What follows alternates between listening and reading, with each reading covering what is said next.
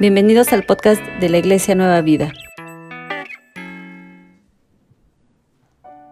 Al preparar este mensaje sobre la pureza de la Biblia, me acordé que hace muchos años mi mamá, que les he comentado que le gusta estudiar y leer mucho la Biblia, se acerca y me dice, oye José Luis, ¿tú sabías que, que en la Biblia no está aquella, aquel texto o aquella frase de eh, que, ni, que ni la hoja del árbol cae si no es la voluntad de Dios? Y yo recuerdo que le dije, ¿cómo que no está? Y me dijo, no, no está. Entonces, pues tomé la Biblia y me puse a buscar el texto donde yo creí que decía que la, la, hoja de un árbol no cae si no es la voluntad de Dios. ¿Y qué creen? No está. Pero muchos creyentes en algún momento pensamos que sí lo dice. Y miren que hay otros textos, o más bien frases, que las atribuimos a la Biblia cuando en la Biblia no están. Estamos hablando de la pureza de la Biblia. Y esto les lo, lo hace impura, vamos a decirlo en esos términos. ¿Sabían ustedes, hermanos, que la Biblia no enseña que todos somos hijos de Dios? Pero hay personas que creen que en la Biblia se enseña que todos somos hijos de Dios. No, no todos somos hijos de Dios. En Juan capítulo 1 versículo 12 dice claramente el Señor Jesucristo, mas a todos los que le recibieron, a los que creen en su nombre, les dio el derecho, la potestad de ser hijos de Dios. Pero también hay otras frases que llegan a confundirnos, como Dios no te dará más de lo que puedas soportar. Eso tampoco está en la Biblia. Otra es, Dios ama al pecador, pero aborrece al pecado. Aunque es una frase que llegamos a escuchar dentro de la iglesia, eso no está en la Biblia. Y a veces nos confundimos, creemos que la Biblia dice o enseña, Dios bendice al dador alegre. Ese es un canto, pero eso no está en la Biblia. Sin embargo, al revisar la fuente, de dónde vienen estos supuestos textos. Encontramos el primero, el que no se mueva una hoja de un árbol, si no es la voluntad de Dios, son palabras del Sagrado Corán, así se, le conoce. El Sagrado Corán están en el libro de Surah, capítulo 6, versículo 59 donde leemos, Él posee las llaves del oculto, solo Él conoce las cosas, Él sabe lo que hay en la tierra y en el mar, no cae ni una hoja sin que Él lo sepa. Después hay otra que Dios ama al pecador pero aborrece el pecado, en realidad es una frase del el gran filósofo y también libertador Mahatma Gandhi, pero ¿por qué los atribuimos a la Biblia? Esto se llama contaminar la Biblia. De esta manera, manchamos, ensuciamos, al atribuirle a la Biblia palabras, cosas que no son de la Biblia y que tal vez pertenecen a otras personas y que suenan bien, suenan bonitas, pero que en la Biblia no están. ¿Han escuchado aquella frase que inmediatamente reaccionamos los cristianos? Como dice Dios, ayúdate, que yo te ayudaré. Y el cristiano, ahí sí tenemos las luces prendidas para decir, eso no está en la Biblia. Y a decir verdad y buscando en las fuentes, también está citado de alguna manera por uno de los padres de la iglesia, que fue San Agustín, pero no por la Biblia. El autor del Salmo 119, de los versículos 137 al 144, al leerlo, notamos su indignación. Está enojado, está celoso, está eh, insatisfecho al darse cuenta que personas, personas están contaminando la palabra de Dios o la pureza de la palabra de Dios. Él les llama enemigos de la verdad, les llama enemigos de la Biblia. En nuestros días les conocemos como ignorantes de la verdad. Hermanos, si Jesús dijo en Apocalipsis capítulo 22 del 18 al 19, tenga cuidado todo el que escuche las palabras de la profecía de este libro, se refiere a Apocalipsis. A quien le añada algo, Dios le añadirá las plagas escritas en este libro. Y si alguien le quita algo a estas palabras de la profecía de este libro, Dios le quitará su parte del árbol de la vida y de la ciudad santa que se nombra aquí.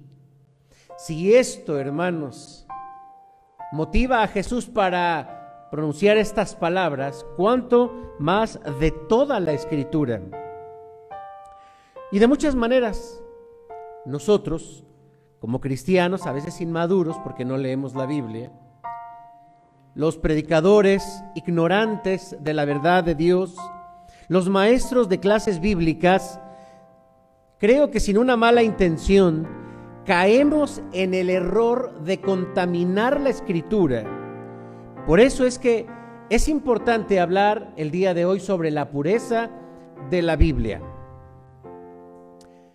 Cuando leemos, y quisiera que leyeran conmigo el versículo 140, dice así, sumamente pura es tu palabra, sumamente pura es tu palabra, y la ama tu siervo. ¿A qué se refiere la palabra pura?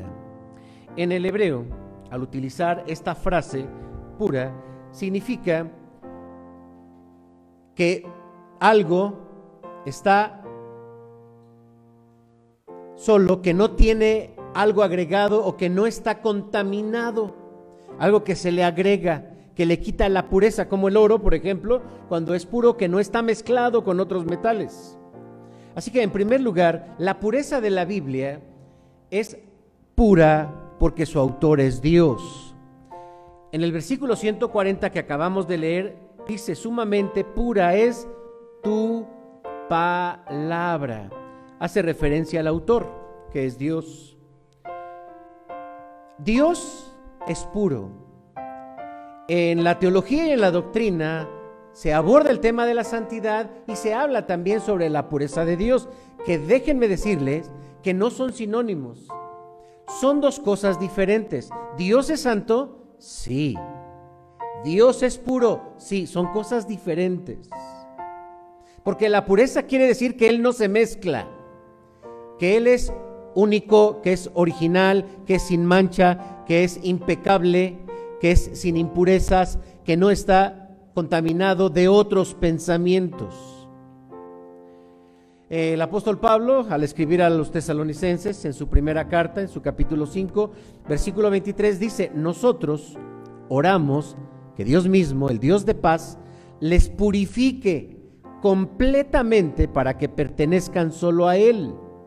También pedimos para que todo su ser, espíritu, alma y cuerpo permanezcan siempre sin mancha para cuando el Señor Jesucristo regrese. Y también entendemos, hermanos, que cuando el Señor Jesucristo venga, su iglesia debe de estar pura y sin mancha. La santidad también hace referencia, si ustedes quieren, a la pureza, pero como dije hace un momento, no es lo mismo. Quiere decir entonces que éticamente, o hablando de, la parte moral o de la parte ética, Dios, hermanos, es diferente al ser humano. Ni piensa como nosotros, ni actúa como nosotros, porque Él es puro.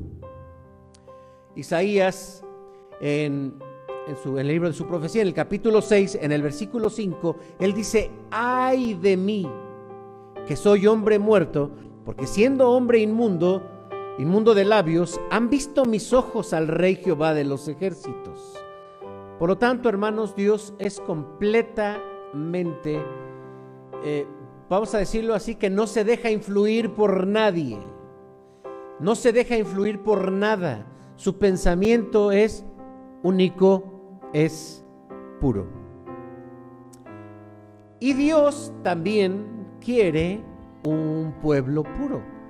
A lo largo de la Biblia nos queda muy claro de que habla sobre la pureza.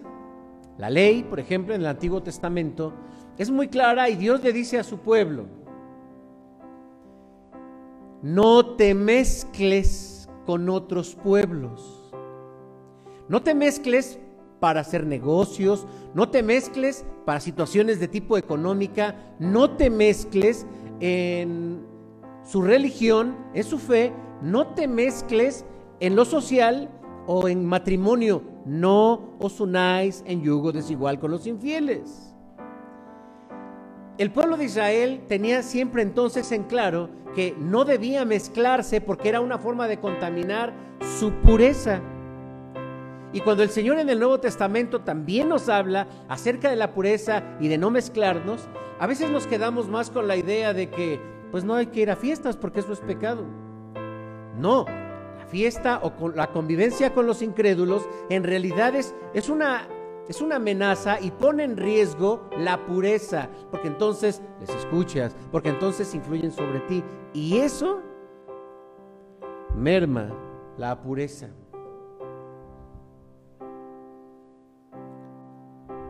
Cualquier entonces, cualquier convivencia o cualquier eh, compartimento con aquellos que tienen otras filosofías, en la Biblia se le conoce como adulterio. Sí, es como cuando ustedes han visto, hay bebidas alcohólicas adulteradas. ¿Qué les ponen? Bueno, no les pregunto que sí que ustedes sepan, ¿no? Que, ah, no. Con la experiencia que tengo, voy a contestar. No, pues comúnmente les ponen agua. Esta es una forma de adulterar, mezclar. Y Dios, hermanos, que es celoso y que no permite que su pueblo se comparta, mantiene una, una vida del pueblo pura, no una raza, porque mire hermanos, es que aquí hay que tener mucho cuidado. La contaminación no está en que no conozcamos a otras personas o que no convivamos con ellas. Ahí no está la contaminación, porque aún en el pueblo de Israel, en el Antiguo Testamento, encontramos que parte de su congregación había personas que no eran judías.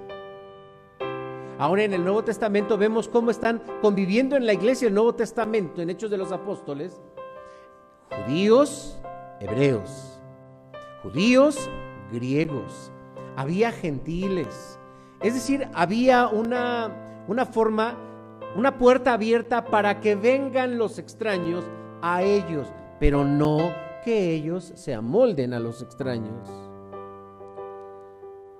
Dios sabe que el mundo y su forma de ser es atractiva. Pero creo que lo atractivo se lo da a cada persona, porque uno dice, es que el mundo es atractivo. La verdad, aquí hay que detenernos un poquito y pongamos un paréntesis.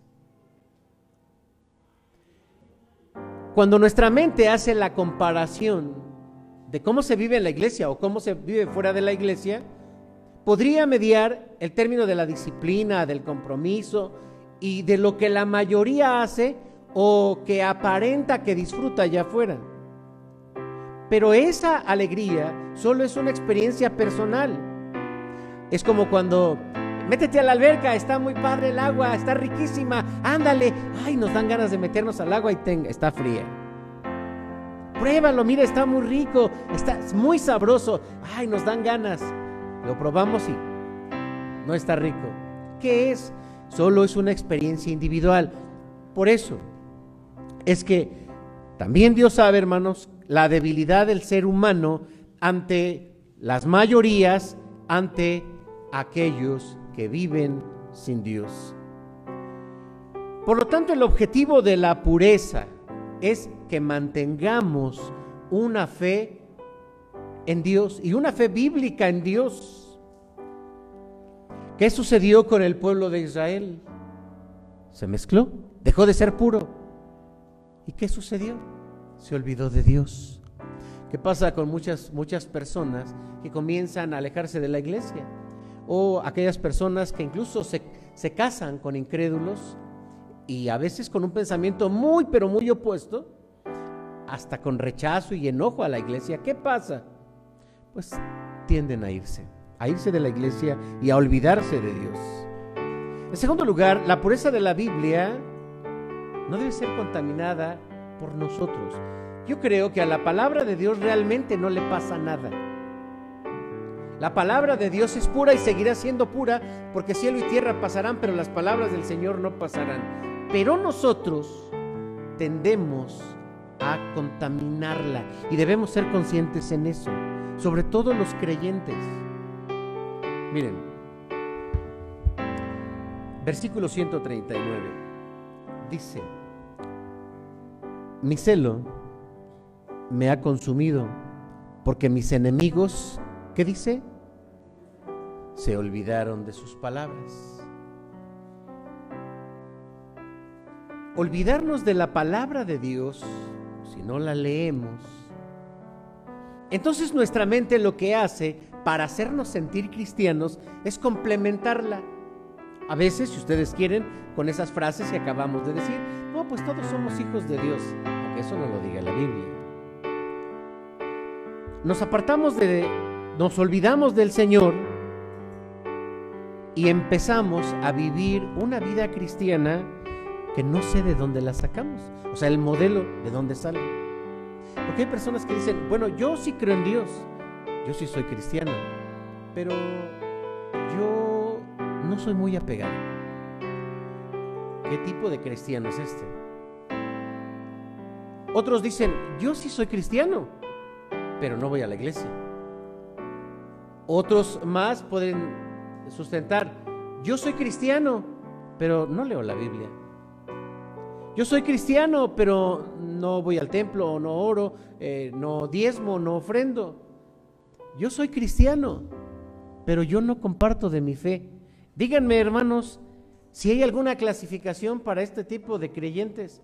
¿Hay en la Biblia? No hay. Y así es por, por, lo que le encontramos sentido a las palabras del Señor Jesucristo en Apocalipsis. O eres, o eres frío o eres caliente. Porque si eres tibio, yo te vomitaré de mi boca. Y también en Apocalipsis mismo dice el Señor, por lo tanto el tiempo está cercano. Así que el que es santo, santifíquese más. Y el que es sucio, pues ya ensuciese más. Porque ese concepto de medio cristiano o de medio entregado y medio consagrado solo nos engaña y nos hace pensar que somos cristianos cuando en realidad no lo somos. El Señor Jesucristo dijo, el que quiera venir en pos de mí, niéguese a sí mismo, niéguese. Es que no se trata de ajustar, hermanos, la Biblia a nuestra forma de pensar. Eso es una forma de contaminar la palabra. Nosotros, nuestra vida, nuestra forma de pensar, nuestra forma de sentir y nuestra forma de actuar, nuestra forma de vivir, debe ajustarse a la palabra de Dios porque esta es la norma de fe y de vida de todo creyente. Y si no es tu norma de vida y de tu fe, entonces tú no estás siguiendo la palabra de Dios.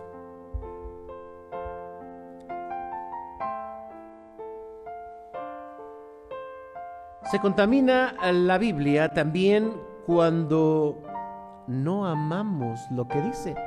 Regresemos al 40, miren, ahí está. Sumamente tu palabra, sumamente pura es tu palabra y dice también, la ama tu siervo. ¿Cuántos amamos la palabra de Dios? Bueno, si no lo decimos así bonito y, y los motivo, igual y decimos, amén. Y decimos, a ver, no se escuchó y todos dicen, amén más fuerte. No, no, como que de este lado no se oyó. Y a ver, vamos a competir. Y empezamos. Y todos podrían decir amén. Pero la palabra de Dios es dulce. Pero también, ¿qué creen? Es amarga. La palabra de Dios nos puede traer alegrías. Pero también tristezas. La palabra de Dios también nos puede asegurar una vida eterna. Pero también un martirio por seguir a Cristo una cruz. Claro. Sin embargo, pensemos en lo opuesto. A los seres humanos no nos gusta que nos digan nuestras verdades. No nos gusta que nos digan nuestras verdades, incluso que vengan de parte de Dios. Déjenme ponerles algunos ejemplos. Ustedes recuerdan a mm, Caín. Caín estaba alimentando en su corazón un sentimiento de soledad, de tristeza, de enojo, porque sentía que Dios lo rechazaba. Y, y entonces se le acerca a Dios. Dios, no fue el pastor, el hermano, el consejero, su mamá, su amigo, no, fue Dios.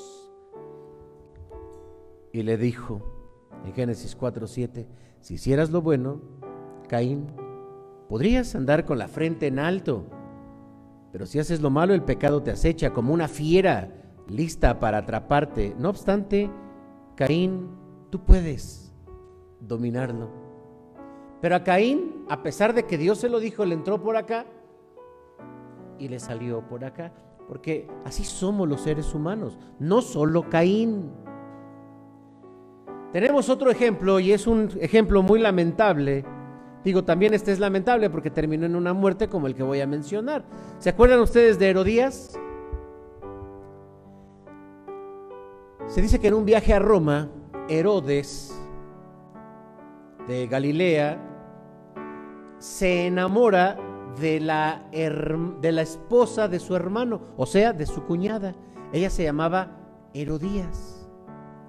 Entonces por ahí logra em, divorciarse Herodías de su, de su marido, que era hermano de Herodes, y va y se casa Herodes con ella.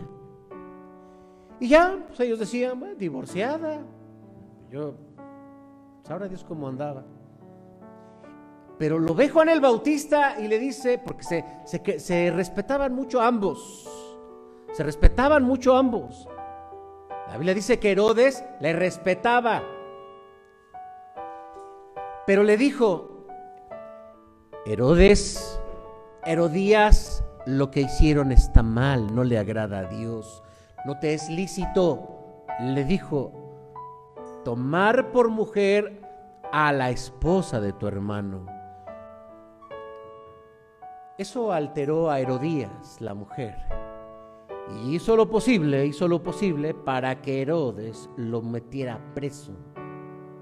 Y en una ocasión celebrando su fiesta de cumpleaños, Herodes, dice la Biblia, dice el Evangelio, que Herodías danzó para él un baile bonito. Y entonces él conmocionado, algunas copas encima y queriendo quedar muy bien, le dijo, pídeme lo que quieras y te daré hasta la mitad de mi reino. Y entonces ella dice, ah, pues ¿qué le pido? ¿Qué le pido? Su mamá le dijo, pídele la cabeza de Juan el Bautista, ese entrometido, chismosote, que te la dé en una charola, de, en una charola, en un plato. Y entonces ella va y le dice, quiero la cabeza de Juan el Bautista en un plato. Y dice la Biblia que se entristeció. Pero a causa de su palabra, mandó al siervo a cortar la, la cabeza de Juan el Bautista y se la trajo a Herodías. Dice la tradición cristiana que cuando Herodías tuvo la cabeza de Juan el Bautista, le abrió la boca, trajo un cuchillo y le cortó la lengua. Y uno podría decir, ay, o sea, ¿cómo puede haber gente así? Que no nos gusta que nos digan nuestras verdades. Yo conozco gente que se va de la iglesia porque se sintió señalada, porque alguien le criticó o porque alguien juzgó su conducta. Dijo, esto no es correcto se sintió ofendido, entonces ya no voy, ya no diezmo. Y se han apartado de la iglesia personas que no les agrada escuchar la palabra de Dios. Incluso leemos la Biblia y algunas partes que nos recuerdan cómo somos o cómo pensamos o cómo actuamos o cosas que hemos hecho, nos las saltamos. Vamos a leer mejor Salmos. No, pero Salmos me recuerda, mi, vámonos entonces a Gálatas. No, pero Gálatas me recuerda que. Y así andamos, por eso mucha gente mejor no lee la Biblia. Obsérvalo de, de manera social. Acércate a alguien y señálale algo incorrecto. No lo va a aceptar. El ser humano así es. Su tendencia es negar lo que él es. Y nos enojamos. Por lo tanto, estas personas que describe el salmista estaban alejándose porque no les gustaba la palabra y él dice, yo sí amo tu palabra. Claro. Contaminamos entonces también la pureza de la Biblia por rechazar su mensaje. Ojalá, hermanos, que todos fuésemos como Samuel. ¿Recuerdan aquellas palabras de Samuel? Escuchaba la voz de Dios, que Dios le decía, Samuel, Samuel. Y entonces él le dijo, habla, Señor, que tu siervo escucha. Y Dios le habló.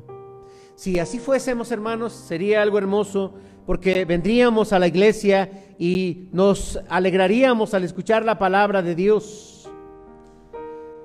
Estaríamos atentos, abiertos, como cuando Esdras abría la, abría la escritura y, y la gente se reunía y quería escuchar, estaríamos, hermanos, con nuestros ojos abiertos, nuestros oídos abiertos y también con nuestro corazón abierto.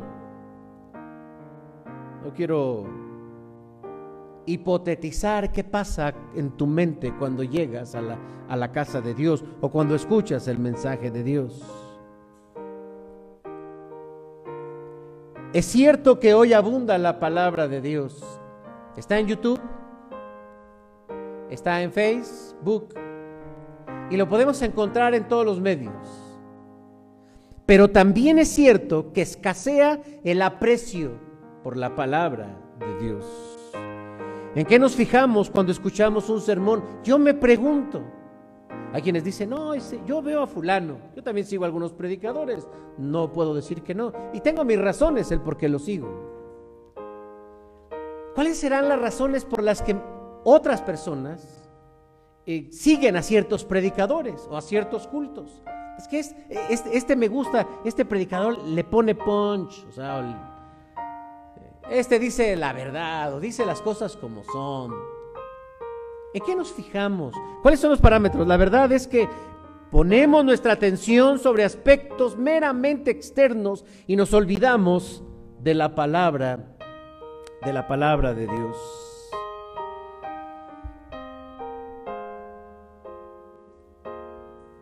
Se contamina precisamente también cuando escuchamos a los que se desvían de la fe.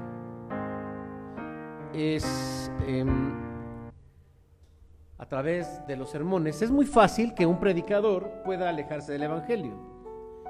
Aunque esté formado en la doctrina, si no conoce la Biblia, podría confundirse.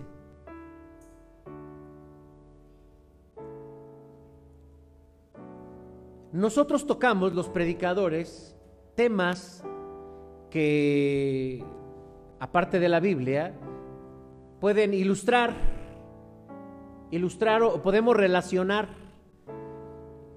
el mensaje que se está dando. Como, ¿De qué hablamos? Podemos hablar de política, hablamos de, pues, de salud, salud pública como lo que se está viviendo. Hablamos de temas como eh, economía, hablamos de temas como la psicología, hablamos de temas como la sociología, hablamos de temas y temas, pero no son nuestro, nuestro mensaje principal. Son solamente referencias. Son solamente de pasada, pero es fácil que nos perdamos los predicadores. La música cristiana para muchos se convierte como la única fuente de alimento espiritual. Hay gente que sí escucha todo el tiempo música cristiana o música religiosa pero no tienen un filtro para poder reconocer si lo que dicen está en la Biblia y, al rato lo repiten, no como una alabanza o una canción de moda o muy popular, sino como si fuese la verdad de Dios. Hermanos, esto es triste porque esto es el ejemplo de cómo contaminamos la palabra de Dios. Los predicadores de la prosperidad, con un gafete de predicadores y de pastores, son en realidad motivadores, los coaches espirituales. promueven o mueven el hábito de las personas, pero están alejados del Evangelio. Y la iglesia o las personas que le escuchan se confunden porque no van a la fuente que es la palabra de Dios. Por lo tanto, las falsas doctrinas son predicadas. Las falsas doctrinas son enseñadas. Las falsas doctrinas también son cantadas. Y no tiene muchos años que la Iglesia Nacional Presbiteriana revisó y quitó himnos que ya no se cantan. ¿Por qué? Están alejados de la enseñanza bíblica por sus doctrinas.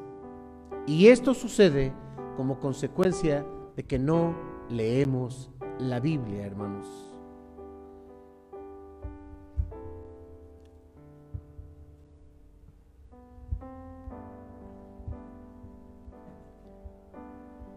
Ojalá que fuésemos como los de Berea. Dice la Biblia que cuando llegaba el apóstol Pablo, llegó a Berea, la gente le escuchaba.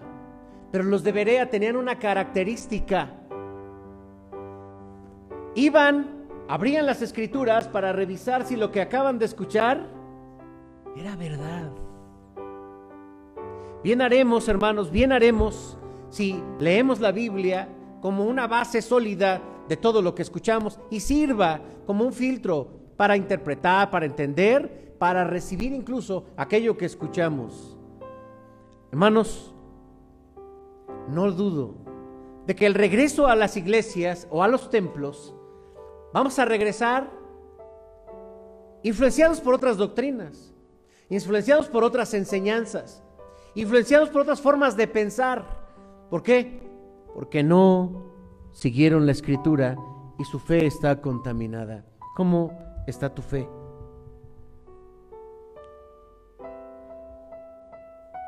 En tercer lugar, la pureza de la Biblia también purifica nuestra vida. Versículo 43 y 44, vamos a leerlo aquí.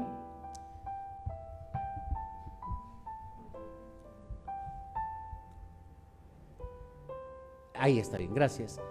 Aflicción y angustia se han apoderado de mí, mas tus mandamientos fueron mi delicia. Justicia eterna son tus testimonios, dame entendimiento y viviré.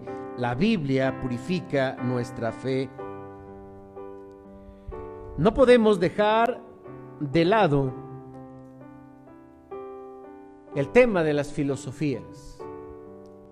Las filosofías eh, tienen un propósito y las filosofías lo que buscan es, congruentemente, darnos la explicación de todo lo que pasa en la vida. De ahí el materialismo, de ahí el humanismo y de ahí el ateísmo. Para señalar solamente algunas.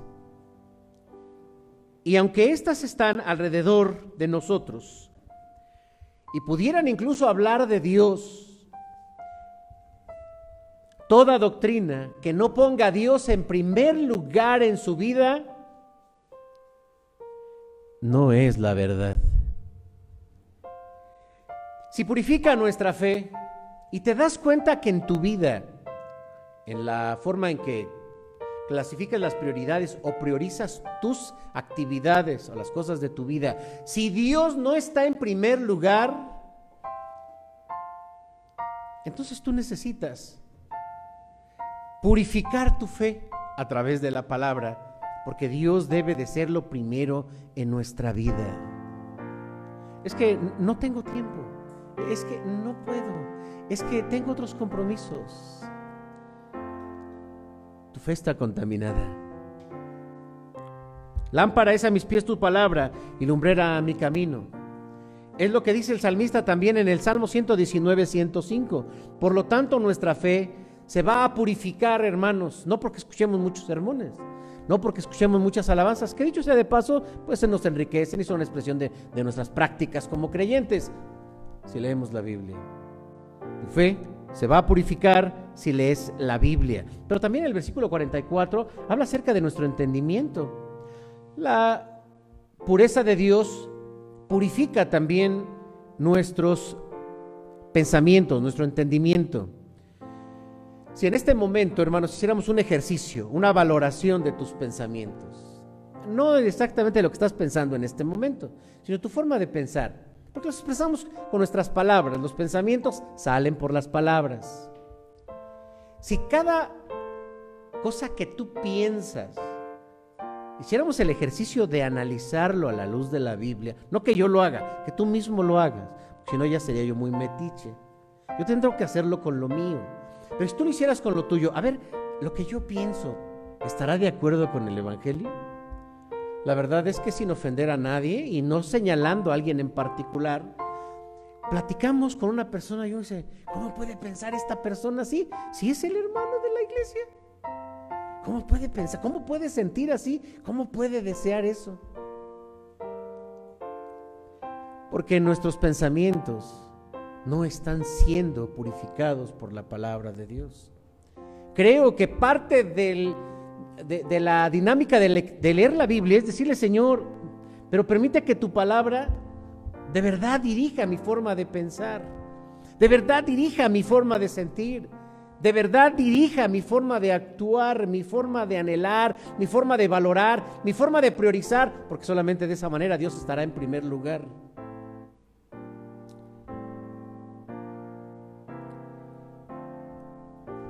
Pero ¿qué tal si analizamos también nuestros sentimientos? Sí, las tristezas, los enojos, los resentimientos, los miedos, las decepciones, las traiciones y comparamos ese sentimiento con lo que enseña la Biblia. ¿Estaremos siendo guiados por la Biblia o por la carne? Claro, esto tiene que ver de lo que realmente somos. ¿Y qué tal si analizamos también nuestros comportamientos? ¿Se ajustan a la Biblia o al mundo? Y si analizamos nuestros proyectos de vida, en lo que invertimos nuestros tiempos, nuestro tiempo y nuestros recursos, ¿qué tanto se ajustan a la Biblia? La Biblia da dirección a nuestros planes de vida, a nuestros proyectos familiares, académicos, por supuesto, en todos los aspectos económicos y ministeriales. Es muy fácil, hermanos, llevar la Biblia y solamente en el templo somos cristianos. ¿Y cuántos dicen amén? Y todos amén. ¿Y cuántos quieren que Cristo venga? Sí, que Cristo venga. ¿Y cuántos sí? Sí, pero cuando salimos, hermanos, allá afuera y a la calle, y cuando empezamos a valorar cada aspecto de nuestra vida, resulta que ahí no está la Biblia. No está la Biblia. Por lo tanto, hermano, nuestros proyectos y nuestros anhelos deben de estar en armonía con la palabra de Dios si queremos que la Biblia realmente nos dirija. La Biblia purifica también nuestra conducta en lo moral. La Biblia es clara. No mezcles, no mezcles ideas, no mezcles eh, doctrinas, no mezcles pensamientos, no mezcles filosofías, porque eso va a apagar tu fe. Y si tú en este momento te das cuenta que tu fe está muy abajo, debes de revisar todo lo que ha contaminado, todo lo que ha ensuciado fe. Si no te dejas guiar por la Biblia, siempre vivirás en un constante fracaso en los diferentes aspectos de tu vida. Termino. Queridos hermanos, queridos oyentes, si la Biblia es pura porque Dios, su autor es puro, yo te animo a que hagamos un compromiso con Dios, porque creo, hermanos, que de lo, santo, de lo santo, de lo puro que tenemos es la Biblia. A principios del siglo pasado, el modernismo, una forma de expresar a cierto grupo de creyentes, de enseñanza doctrinal, el modernismo, comenzó a, así como a minimizar, a minimizar la Biblia. Se sabe que crecía tanto la ciencia y se minimizaba tanto la Biblia como que la Biblia estaba pasando de moda. Pero ¿qué creen? Al grado tal que un predicador pasaba al púlpito y de pasadita tocaba la Biblia, tocaba otros libros. Esto pasaba finales del siglo eh, pasado y principios del siglo pasado en los púlpitos. Porque se decía, ya la Biblia, pues cuántos años tiene, ya cuánto no le habrán cambiado. En 1948 descubren eh, los rollos conocidos como los rollos del Mar Muerto. ¿Y qué son los rollos del Mar Muerto? El Antiguo Testamento y otros libros, muchos otros libros en las cuevas del Qumran a las orillas del Mar Muerto, una comunidad que estaba había resguardado la palabra y dijeron, "Bueno, aquí tenemos algo antiguo, vamos a compararlo. Vamos a compararlo a ver si ha cambiado la Biblia, si le han quitado, porque ahora tenemos un original." Y entonces el Fondo de Cultura Económica, hablando solamente de México, escribió un libro titulado Y la Biblia tenía razón. Los rollos del Mar Muerto, los rollos del Qumran. Hermanos, tienes en tu mano un libro muy puro, una enseñanza muy pura. Nadie te la está interpretando, nadie te la está mediando, nadie te la está aplicando. El Espíritu Santo habla a través de la Biblia, es pura, su enseñanza es pura, es pura y hay que creer en ella. Ya no nos vamos a lo mejor al extremo porque un judío valora tanto la pureza de la Biblia que ni siquiera la mancha, la cuida con mucho, con mucho eh, esmero. Es una gran fuente. Todo lo demás, hermanos, es contaminación. La palabra de Dios es pura. Y por lo tanto, quiero que reflexionemos en esto o que concienticemos en esto y que hagamos un compromiso de valorar la pureza de la palabra de Dios, valorar, valorar la Biblia. ¿Y cómo podemos hacerlo? Número uno, lee la Biblia consciente de que sus palabras son puras, son verdad y síguelas. Segundo, limpia la palabra de Dios en tu vida, reconoce en qué áreas estás mal. Porque si lo haces estarás en posibilidad de corregir. Pero si tú crees que estás bien, no solamente serás ciego, sino además necio. Y tercero, seamos como los de. Que cuando escuchemos el mensaje, tengamos a la mano nuestra Biblia.